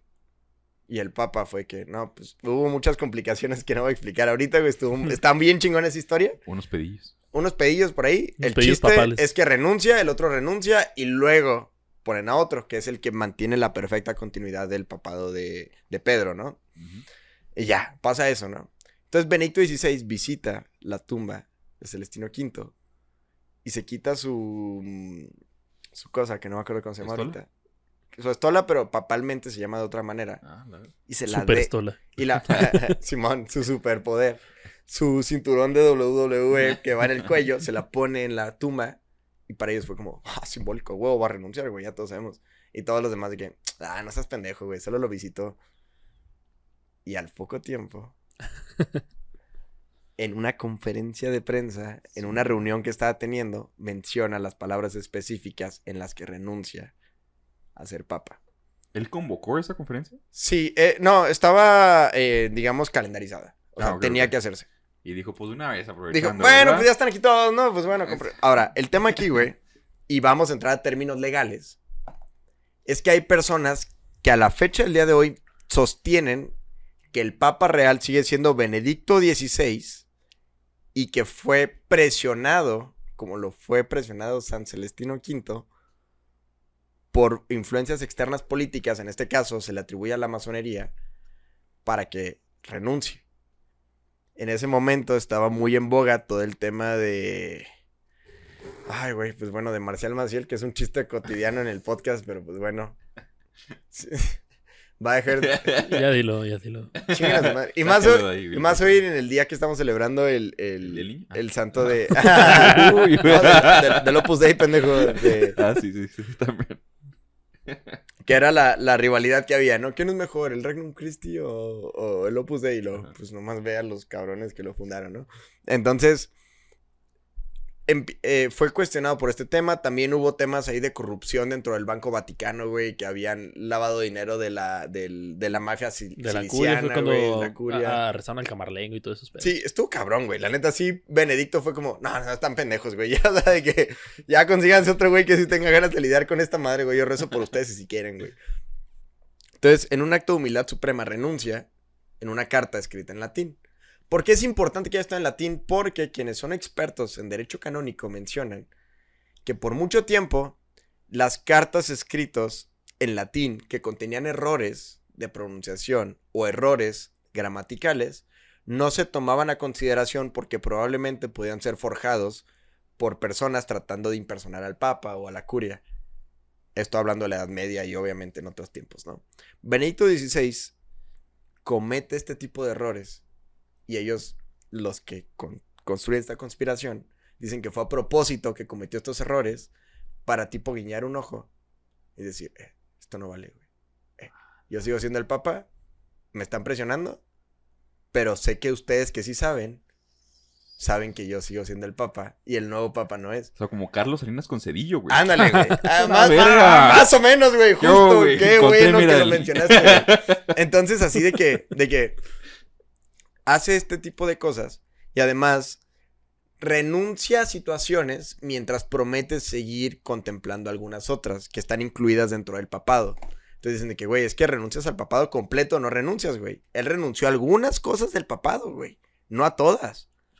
O sea que sigue siendo papa. Entonces aquí es donde se empieza a poner bien interesante, güey. Porque dicen, bueno, pues no se quitó el anillo y sigue vistiendo de blanco. Entonces aquí empieza a haber un cisma ficticio. La neta es que no es tan numeroso como lo fue en el Concilio Vaticano II. Pero del Concilio Vaticano fue como, ¡ah! Te dije que iba a pasar, pendejo. ¡Ah! Los de vacatistas de que, a huevo, güey, a huevo, a huevo, a huevo, a huevo. Y ellos se empiezan a nutrir de una frase también explicada dentro del Nuevo Testamento, que es, vamos a, ver, vamos a ser unos pocos fieles siguiendo la verdadera palabra. Cuidado cuando llega un impostor tratando de decirte algo diferente al Evangelio. Entonces ahí, para ellos es un nuevo Pentecostés, güey. en el de, nosotros somos los realmente elegidos para seguir el verdadero papado que para ellos sigue siendo el de Benedicto XVI. Entonces, a partir de ahí, eligen a Francisco I, que es el último dentro de la lista de San Malaquías, y se cumple la profecía de San Francisco de Asís que menciona que va a haber dos papas. Se cumple además la profecía de, Dan- de Daniel, que, que iba a haber una división, iba a empezar el reinado, y entonces empiezan a hacer los cálculos. Y además coincide con la última generación, contando como año uno, el surgimiento del Estado de Israel, güey. Entonces así que, güey, 2013, esa es la fecha, güey. A partir de aquí es donde tenemos que empezar a hacer esta flexibilidad mental que ellos proponen. En la conclusión... O sea, hasta aquí todo bien. ah, sí, hasta aquí ya todo madre, eh, todo bien, to- todo, real. todo pasó así tal cual. Aquí empieza, aquí, aquí Willy, empieza, aquí empieza la flexibilidad. No, no, no. O sea, la flexibilidad se tuvo que hacer en todo el rato. Pero a partir de aquí cambia el- la manera de calcular las generaciones del 48 al 2013. Y a partir de aquí tenemos que hacer flexibilidad para decir que el anticristo nació no sé cuándo chingados y la chingada. El punto es que en teoría, según sostiene esta teoría, es que Benedicto XVI sigue siendo el papa legítimo Ok. y está guiando a una iglesia muy chiquita y de vez en cuando les guiña el ojo para decirles de que, hey, sigo siendo el papa. ey, ey, ey, ey". Y Francisco está guiando a, para ellos, todos los demás borreguitos, Ajá. que estamos siguiendo una, fal- una falsa doctrina La verga. que nos va a llevar a esta conclusión del nuevo orden mundial que concluye en 2030. O sea, el malo es Francisco. El malo es Francisco. Bueno, El aquí, meme aquí, aquí no ha salido como. significa que los malos somos nosotros. Los latinos. Ahora, lo primero que vieron es que el Papa, en el momento que hay dos maneras de hacer, digamos, una herejía, ¿no? Ajá. Que es la material y una que, digamos, es como involuntaria. La primera es cuando tú estás consciente que la doctrina de la Iglesia Católica dice una cosa y tú a propósito la contradices. La que es la accidental es cuando no sabes exactamente qué dice la Iglesia Católica y a lo mejor en un discurso, en una plática, en una conferencia, en una entrevista que te hacen en un avión, en algo así en corto, pues dices algo que a lo mejor no corresponde. Pero empezaron a criticar muchísimo que dentro del papado de Francisco dejó de haber contundencia en contra de rituales tipo Pachamama. Que incluso en los jardines vaticanos hubo ceremonias que tenían mucho que ver con Pachamama mamón, y estuvo involucrado Francisco. Eh, eso es real, te lo puedes buscar en YouTube. De hecho, va a estar saliendo aquí para nuestros O fans. como tipo el güey con hippies y así. Deja tu hippies, güey, indigenistas, cabrón. La verga. Amazónicos. Ahora, otro punto. Es que, güey, esa mamada de. Es que hay que tender puentes. Neta, güey. Se está hablando muy culero, güey. Ahora, ¿se, se vale rezar por el Papa? Y se vale entender que sigue siendo un humano. Y así como hubo santos dentro del papado de Aviñón, en los que hubo tres papas al mismo tiempo, y los tres son santos y cada uno seguía a otro, se vale no desobedecer al Papa, pero entender que hay que orar por él y sigue siendo un ser humano, güey. Sí, A menos que hable en su eh, manera de, de ser, ¿cómo se llama? Eh, infalibil- De la infa- infalibilidad papal. Esa madre. Ahí- Eso. Es una palabra complicada. Sí, güey, no, jamás la he podido decir bien, güey. Ahí es cuando ya dices, bueno, hijo de puta, güey, pues ya tengo que obedecer y el que obedece no se equivoca. Pero, en particular, mientras no hable ex cátedra, sí hay manera de contrastar por ahí ideas. Por eso se vale así tener, por ejemplo, el cardenal Sara, güey. Cada rato sale a decir, oh, a ver, bueno, el papa dijo esto, pero, hijo, la iglesia, güey, la chicada. Ok. Ahora, también empezó a ver dentro de Hollywood, nos vamos poquito a Hollywood, nos vamos poquito a este lado del, Del charco. del Deep State, que es el, eh, otra teoría de QAnon, en la que el Deep State, que es este estado real que controla Estados Unidos sin estar involucrado en política directamente, pero utiliza como sus titeritos. Para poderlos utilizar durante lo que duren sus periodos presidenciales, pero ellos realmente son quienes preservan el poder. Al mismo tiempo, empieza a haber este tipo de cultos satánicos, pedófilos, para empezar a elevar, digamos, su poder para adelantar esta fecha del nuevo orden mundial y del apocalipsis. Ok. Y al mismo tiempo que esto empieza a ocurrir en Hollywood, empieza a haber manifestaciones específicas, y aquí mencionan de manera directa, güey, el contraste que hubo con Katy Perry, güey, que empezó como una corista de, de una iglesia, y cuando se cansó de ser corista de una iglesia, le invitan a este culto sectario de Hollywood, en el que empieza a poner situaciones totalmente satánicas dentro de sus videos.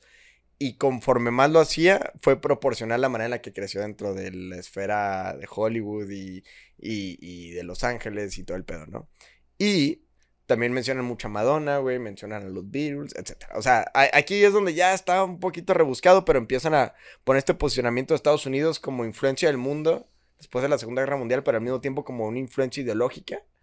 Y también, al mismo tiempo, la decadencia de la Iglesia Católica, haz de cuenta que es inversamente proporcional.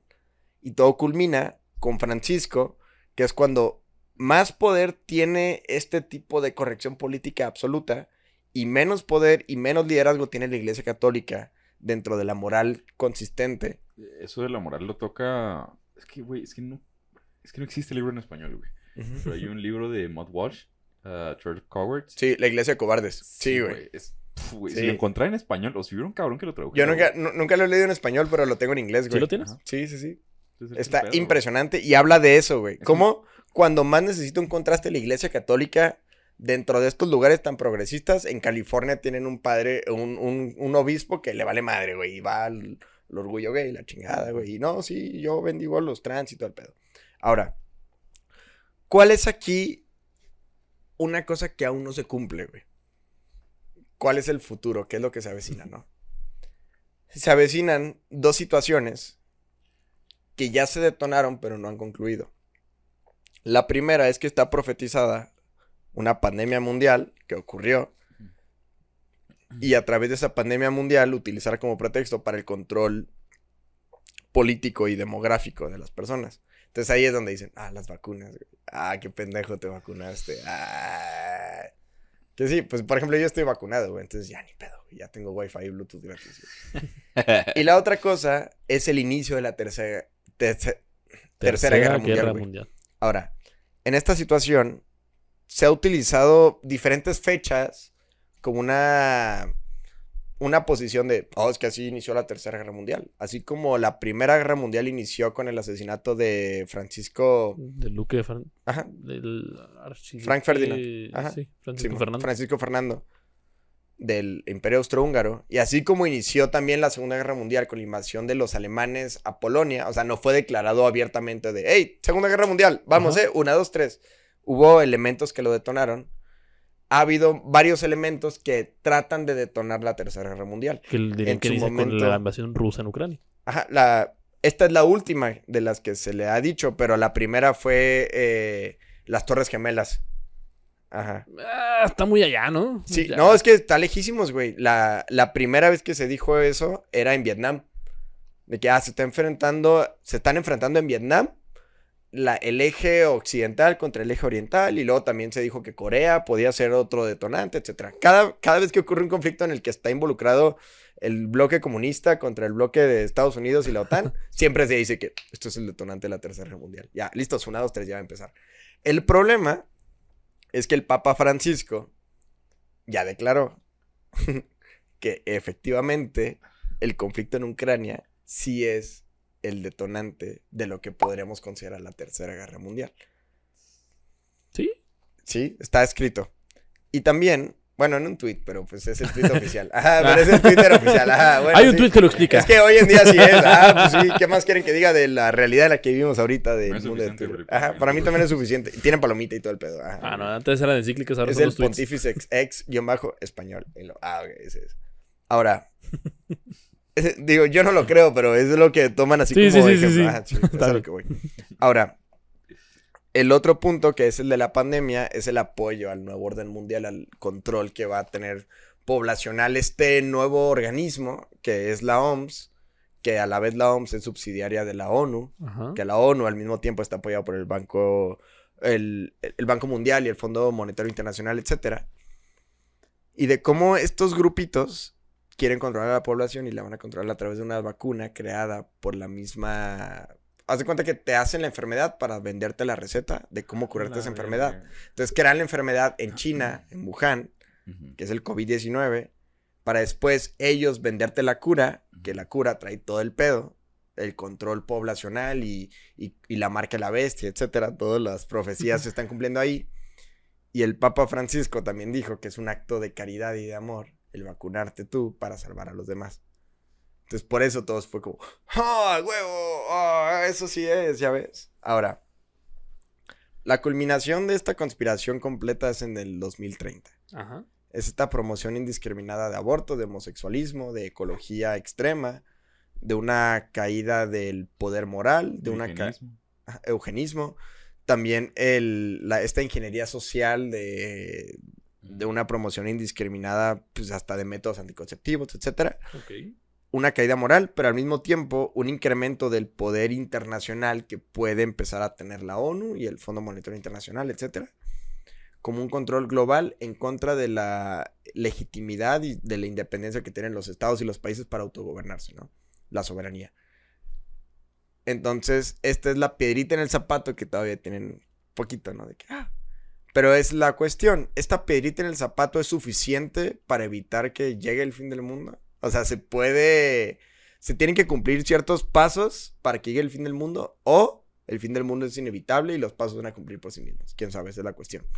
Ahora, por eso, figuras tan controversiales como Víctor Orban, como lo es Donald Trump, como lo es Javier, Javier Milei en este caso, agrupan a muchas personas conspiracionistas en decir, ellos pueden ser salvadores. Por eso les dan una situación mesiánica a estas personas, porque es como, güey, estos vatos están en contra de toda esta conspiración. Y en Estados Unidos se llama QAnon. De, ah, es que él nos va a ayudar a salvar este pedo, ¿sabes? Y al mismo tiempo incrementa el número de personas que están inscritas al satanismo. Los satánicos ahorita ya salieron a decir ¿No se merece tu familia lo mejor? Entonces, ¿por qué no los mejores huevos? Ahora, Egglands Best están disponibles en deliciosas opciones. Huevos clásicos, de gallina libre de jaula y orgánicos de Egglands, que ofrecen un sabor más delicioso y fresco de granja que le encantará a tu familia. En comparación con los huevos ordinarios, Egglands Best contiene la mejor nutrición como 6 veces más vitamina D, 10 veces más vitamina E y el doble de omega 3 y B12. Solo Egglands Best. Mejor sabor, mejor nutrición, mejores huevos. Visita egglandsbest.com para más información. Some people celebrate the holidays, but you, you dominate the holidays. You deck the halls, the mantle, and anything else that will stand still. You deserve a bold cold brew that's as festive as you. Topped with creamy cookie butter cold foam, covered in cookie butter crumbles, and perfectly pairable with our new cookie butter donut, Dunkin's Cookie Butter Cold Brew is a delicious match for your decked out domination. America runs on Dunkin'. Price and participation may vary, limited time offer, terms apply. que van a apoyar ellos por motivos religiosos la posibilidad de las mujeres a abortar, incluso en estados Es que que muy lo tienen prohibido, güey. ¿Tú crees que eso sea ritualístico? Lo pueden aprovechar para fines ritualísticos, tú que sabes totalmente, poquito más. Sí, sí, güey, totalmente. Realmente siempre se ha relacionado la parte del aborto con el satanismo.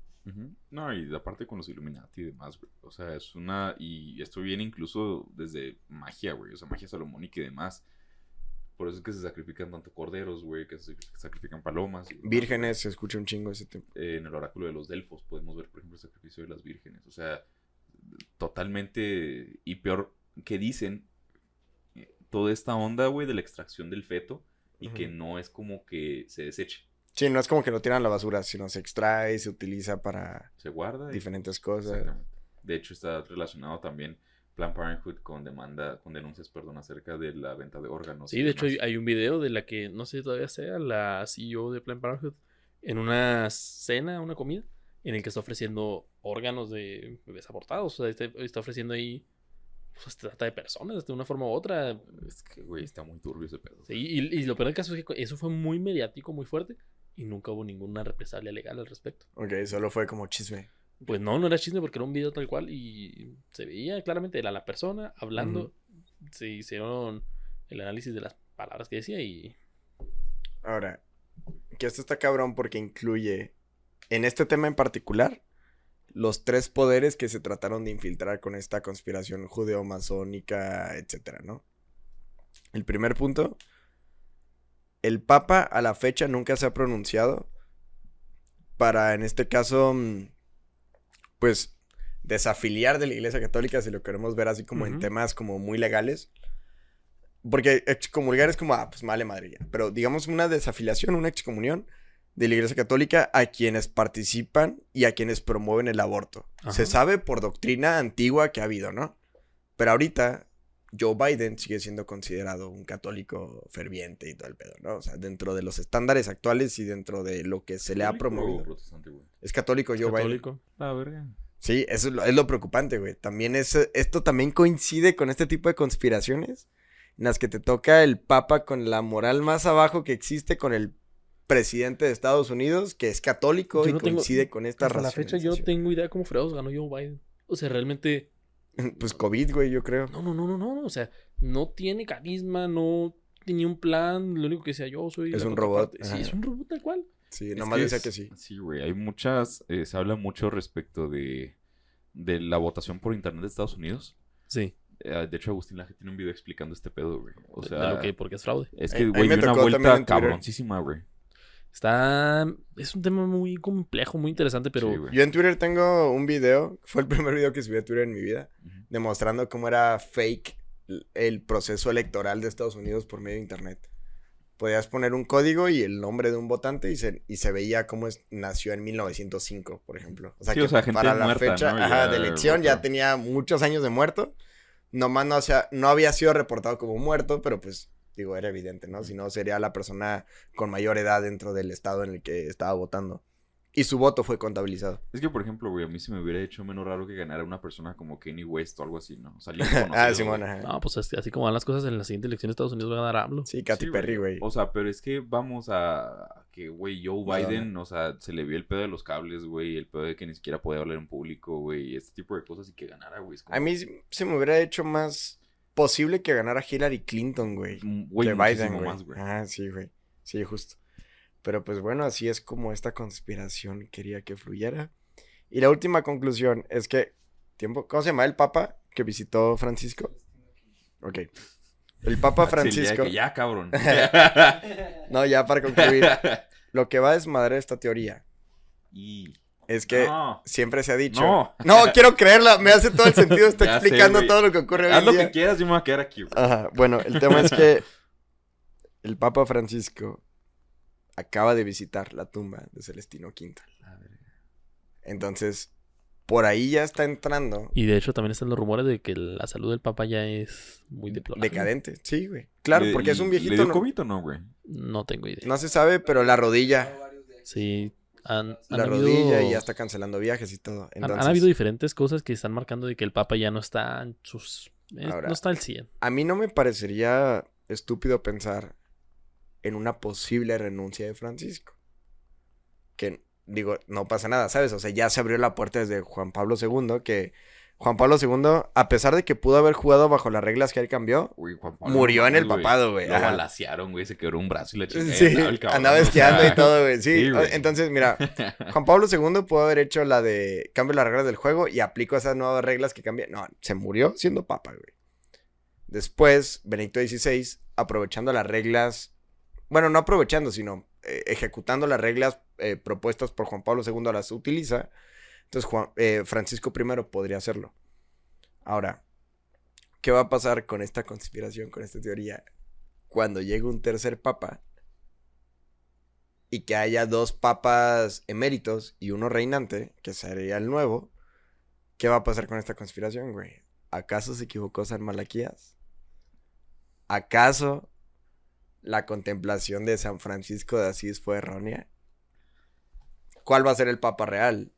Porque si llega un nuevo papa, va a resultar que el papa real va a ser Francisco I y el papa falso va a ser el nuevo papa que llegue, ¿sabes?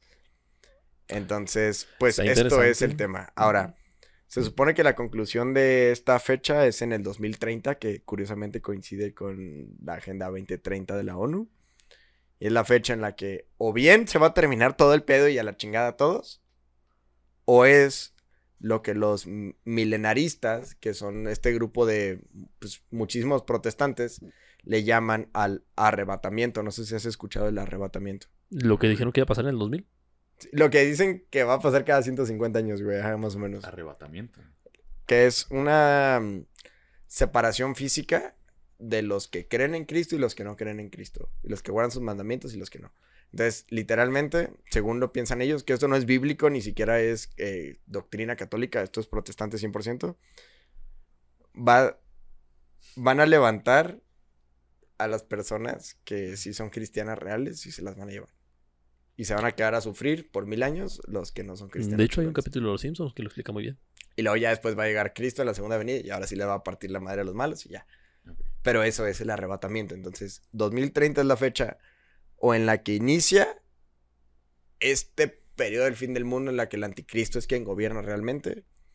O bien el arrebatamiento, o a lo mejor el fin del mundo completo y el anticristo nos estuvo gobernando todo el tiempo. ¿Quién sabe? Digo, lo bueno es que es poco tiempo, son...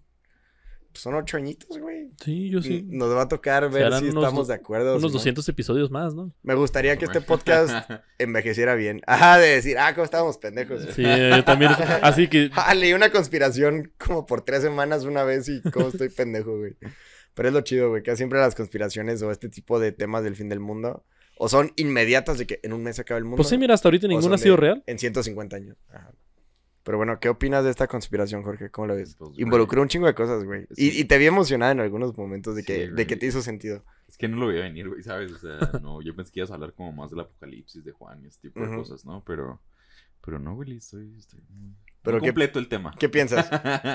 no sé, güey, o sea, realmente me deja pensando muchas cosas y, y sobre todo, ¿no? O sea, el... Es que, no sé, güey, Francisco para mí es un personaje muy controversial. Inclusive dentro de los mismos cardenales y tal, incluso el mismo periódico del Vaticano estaba en contra de ese cabrón, güey. Entonces, el hecho de que renunciara Francisco, quisiera ver cómo reaccionaría la misma iglesia. Ahora, el hecho de que esté involucrado en la conspiración, eso no lo hace tan... O sea, lo hace como más legítimo, ¿sabes? De que... Y su papa es Francisco y nosotros... Ah, sí es cierto, güey. Ajá, que no te lo puedes mentir, ¿sabes? Sí, güey. O si de- San Malaquías hubiera dicho Benito y si ese es el último, tú dirías que, güey, este güey ni de pedo, este güey es un chingón, ¿sabes? No, y aparte era una persona muy estudiada, güey. O sea, tiene doctorados y la chingada. Es un papa muy interesante, pero... Y él es... Y, y Francisco creo que es químico. Sí, creo que sí. Sí. Es un científico. Ah, hablando de vacunas. Él, él sí es científico. Ah, bueno, también a- a- a- Científico como Willy. apoyándole a la conspiración, Colega. No, sí. el- la persona principal de Pfizer Ajá. visitó a Francisco. Y fue la vacuna que se apoyó más en el mundo y todo. Ujú. Ahora que mucha gente visita a Francisco todos los días. Es lo que te iba a decir, güey. sí, sí, Carlos sí. Rivera lo visitaste hace poquito, Sí. Hace, ah, hace poco fue, fue Spider-Man también. Ahora, quiero que tú digas tu conclusión antes de desmentir todo lo que acabo de decir. Ah, o sea, porque yo tengo mi misma manera de mostrar que esto pues es una reverenda mamada, güey. Lo siento, es que no puedo, no puedo empezar No, un tema sin que- cerrarlo, no, güey. bueno, lo voy a dejar abierto hasta el 2030, luego les digo. yo- yo me Vas a grabar un video así. Lo voy a grabar ahorita y lo publico ahorita en YouTube, güey. Lo, lo programo para que en 2030 diga, ah, siempre supe que era mamá. Güey, ya Ah. llevamos una hora y media, güey. No, ya, ya se va a acabar. A ver. Mira, est- está muy interesante Ajá. desde un punto de vista conspiranoico. Sí, de teoría de la Sí, conspiración. teoría Creo que no te gustan, güey. No me termina de calcar tal cual. El. Mira, la parte de lo de Francisco sí lo tomé muy tomado por los pelos. O sea, No, De que se debiera a mí, met- a mí sí, la neta, esa es la parte que Entonces, más... más sentido me hace, güey. O sea, de que nadie podía pronosticar que hubiera dos papas al mismo tiempo. Si a cualquier otra generación le hubieras no, dicho no, que no, haber no, dos papas no, al mismo tiempo. no se me- no me estoy refiriendo a esa parte. Ni de que sea el último, sino la parte. De de que- Pachamama y esas cosas. Ajá, de que está metido en. Esas cosas dire- que sí pasaron. de- no, de que está metido directamente en la conspiración. O así como. O a lo mejor nomás es un títere. Sí, esa parte no. No sé, lo, lo sentí muy tomado por los pelos en alguna Pero, parte. pero, ¿qué pedo con ese tema o cómo se justifica lo de Pachamama y esas cosas? de ¿Qué fue lo que pasó exactamente? en los jardines del Vaticano se genera este tipo de ecumenismo religioso en la que se quiere incluir a las comunidades amazónicas. Entonces ahí es donde de signos bastante visibles y además que Pachamama por sí misma se representa como una mujer embarazada, Ajá. que se trató de hacer un sincretismo religioso con María y el Papa también va. Ahora, esto no es una propuesta directa porque Juan Pablo II también tiene una foto en la que está besando un eh, el Corán, güey, ¿sabes? O sea, tampoco, tampoco es un signo inequívoco, pero ¿No se merece tu familia lo mejor? Entonces, ¿por qué no los mejores huevos? Ahora, Egglands Best están disponibles en deliciosas opciones. Huevos clásicos, de gallina libre de jaula y orgánicos de Egglands, que ofrecen un sabor más delicioso y fresco de granja que le encantará a tu familia. En comparación con los huevos ordinarios, Egglands Best contiene la mejor nutrición como 6 veces más vitamina D, 10 veces más vitamina E y el doble de omega 3 y B12. Solo Egglands Best. Mejor sabor, mejor nutrición, mejores huevos. Visita egglandsbest.com para más información. Ok, entonces, pero dices, lo que pasó realmente ahí fue un evento. Un evento, tal cual, ujú, en la que es estuvo involucrado el que Sí, o sea, no el- te sorprende, güey. O sea, es algo que No, no, no. no tú le recomendarías que no hiciera, pero de todas maneras lo hizo, ¿no? Al final de cuentas, la iglesia católica es una monarquía, güey, o sea, pues, lo, lo que él quiera se hace, güey, o sea, Sí, no pasa nada. Mira, eh, me gusta mucho la parte aquí, pero hay una parte que. Una. Un espectro que no estamos contemplando. Que en ningún momento se mencionó la parte económica. Ok. En la teoría del anticristo, de los libros que mostré la vez pasada, habla mucho de, por ejemplo, la parte del sionismo, que en gran parte eran sus beneficios económicos, que a la larga terminan utilizándolos Claro. para influir dentro de las naciones. ¿Qué pasa? Que se me hace algunas cosillas ahí medio, eh, medio fumadas, pero digo, ¿y si sí? eh? Pero, no, no, no. No, René, dinos que no, tonto. No, no, no, imagínate, ¿cómo podemos desmentir esto? Dios no quiera, se muere Francisco y aparece otro papa. O renuncia, ¿no? Y, No, no, no, otro. no. O sea, si renuncia, ahí también. Ahora- pues ya, pero imagínate, pasa Aquí- cualquier cosa. Aquí la solución sería que Francisco renunciara o muriera, Dios no lo quiera, antes de que muera Benedicto XVI. ¿Por qué? Ahí se restauraría, digamos, como la continuidad. ¿sabes? Ah, para los que dicen que. el- Ajá, sí, para los que dicen de que oh, es el último y San Malaquías y todo el pedo. O sea, si Francisco o bien abdica o muere antes de Benedicto XVI, ahí sería como, güey, qué pedo. ¿De quién es sucesor él, según tu teoría de conspiración? ¿De Francisco o de Benedicto? Y tendríamos que ver cuál es el rumbo que toma el siguiente papa. Y como siempre hay movimientos pendulares dentro de la política, yo creo que sería más probable que en este caso, yo le apuesto al cardenal Sara, la neta.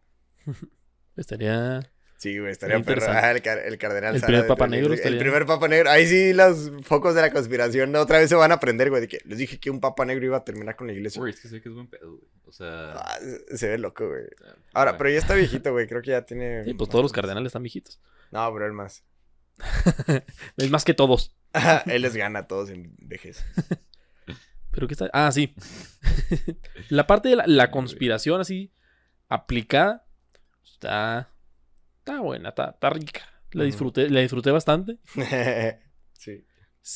Pues es lo mismo cuando discutes con un terraplanista, ¿sabes? O sea, tengo que analizar, digerirlo así rico un ratito Sí. más y luego decir, un momento, esto no, esto no casca. Sí. O, o el bajarte ese nivel. Era lo que yo les decía a ustedes. De que para tienes que- entender tienes esto que ba- tienes que bajarte un chingo de IQ, güey. Ajá, es como de, ok, me voy a hacer pendejo un rato, güey. Ajá, Ajá. de que voy a hacer gimnasia mental, güey, para Pero aquí, aquí, tratar de aquí lo único esto. que no concluiste era en el 2030 qué va a pasar. Es que es eso, güey. Como son diferentes puntos de vista de diferentes religiones, es o a la chingada todo, ya es- en ese día se acaba, o inicia el reino del anticristo en la tierra, o es la conclusión de las eh, 70 semanas de Daniel, que lo que eso significa es, en este caso para los mileniaristas sería como el arrebatamiento, y al mismo tiempo la conclusión de la última generación viva dentro del Estado de Israel. Ahora, tampoco mencioné lo de la Virgen de Fátima, pero el, el tema de la Virgen de Fátima solamente es que el tercer secreto nunca ha sido revelado tal cual. La Virgen de Fátima eh, tenía tres secretos, pero les hizo revelaciones y además se llevó a los videntes Ajá, los niños. a ciertos lugares. Ahora, los videntes, los tres eran diferentes. Uno solo podía verla, no puede escucharla ni hablar. La otra chavita, la del medio, ¿Cómo se llama? es que no me acuerdo cuáles eran los tres. Es que hay una, la, la que siguió viva y se volvió monja, güey. Sí, eh, Sor Lucía. Güey, es Sí. que, Sí. es Ahora, que nunca, nunca hemos hecho un podcast de eso, güey. Tal cual. ¿Lo, las- ¿Lo hablamos en algún podcast? es que a mí me gustaría que viniera alguien especialista en ese tema, güey. Porque yo sí, la neta, que sí tengo mis conozco dudas, güey. Así como... ¿Sabes quién es súper fan de ese tema? Mal pedo, güey. Este Vázquez Varela. Oh, pero ese es in- inencontrable ya. Eh, No, güey, sí lo puedo contactar. No, pues si lo contactas y tráetelo. Es que estaría chido. Podemos grabar lives, güey. Sí, güey. O sea, ah, pues como grabamos con mis Gaby, güey. sí, sí se puede, güey. O sea, que le entre así nomás. Ah, estaría, Mira, es estaría rico, Lucía, rico. Francisco y Jacinta. Ajá. Entonces, Francisco, cuando se apareció la Como Virgen... el Papa. En 1900. Como el. Papa Francisco. Y empieza en 1917, que si lo reduces es Francisco I. A gana. Ay, Francisco solo podía ver a la Virgen. No podía hablar con ella ni escucharla. Eh, Jacinta podía escucharla Pero no podía y hablar y, y verla, pero no podía hablar con ella. Y Lucía era quien podía tener la, la, la convivencia completa, ¿sabes? O sea, de escucharla y hablar. Entonces, los tres secretos fueron revelados y le comentaron a... Le dice Lucía, la, la Virgen le dice a Lucía que ella puede platicarle los secretos, pero solamente a Francisco, que es el único que no tuvo la relación directa porque no podía ni escucharla ni hablar con ella, solo la podía ver. Entonces le dicen a las, a las dos videntes, le pueden decir nomás a Francisco. Eventualmente vendrán los signos suficientes para que se explique. Los papas, a través de los tiempos, se les pidió que hicieran una consagración de Rusia específicamente a la Virgen para que no ocurrieran las situaciones del comunismo, ¿no? Sí.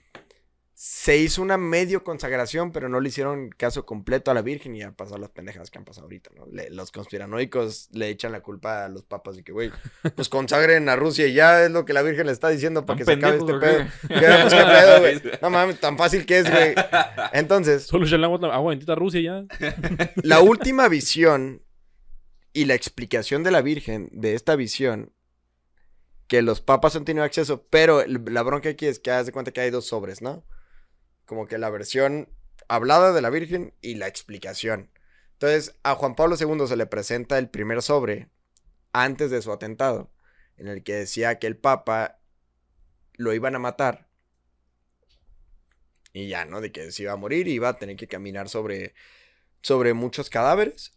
Lo iban a matar y los ángeles iban a recoger la sangre de los mártires y los iban a volver a ascender. Al papa le hacen el atentado, al acá, y dice de que, ah, pues se cumplió, ¿no? Y le presentan el segundo sobre de que, híjole, mi bro. y le muestran el segundo y el segundo sobre se dice a la fecha, todavía no es oficial nada, pero ha habido escritos de personas que están cercanos al secreto que tiene que ver con el cisma de la iglesia. Entonces ahí De también hecho, entra creo, ese tema. creo que las palabras tal y cual de Juan Pablo II es la iglesia no está preparada. Ajá. No, le preguntan de que, oye, ¿qué es el tercer secreto? Y dice, la iglesia no está preparada y además a nadie le gustaría dar un mensaje en el que se sabe que muchos millones de personas van a morir. Entonces tuve que, no, pues sí, dinos, Ay, que mí me mamaría saber ese mensaje. Sería bueno saber si son parte de de que, esos millones. Si van a morir tantos millones, pues sí, muchos millones lo pueden escuchar. Pero bueno, este, mi conclusión básicamente es que esta es de las teorías más divertidas que me ha tocado este, investigar. Porque son muchas fuentes, son muchas maneras en las que esto se intercala. De nuevo, hay que hacer mucha gimnasia eh, intelectual para poder hacer que todas Es que, casquen al por mismo ejemplo, tiempo. güey, o sea, con el Evangelio de Judas Iscariote, de alguna manera que sabemos que era una especie de fanflick, Ujú. pero no había tanta evidencia, güey, ¿sabes? Claro, O sea, pero el peor sí. es que tantas cosas Sí. coincidan, güey, y casquen, es como que... ay. Aquí es el tema, es eso. Y sobre todo que coinciden. Pero aquí regresamos a esa falacia.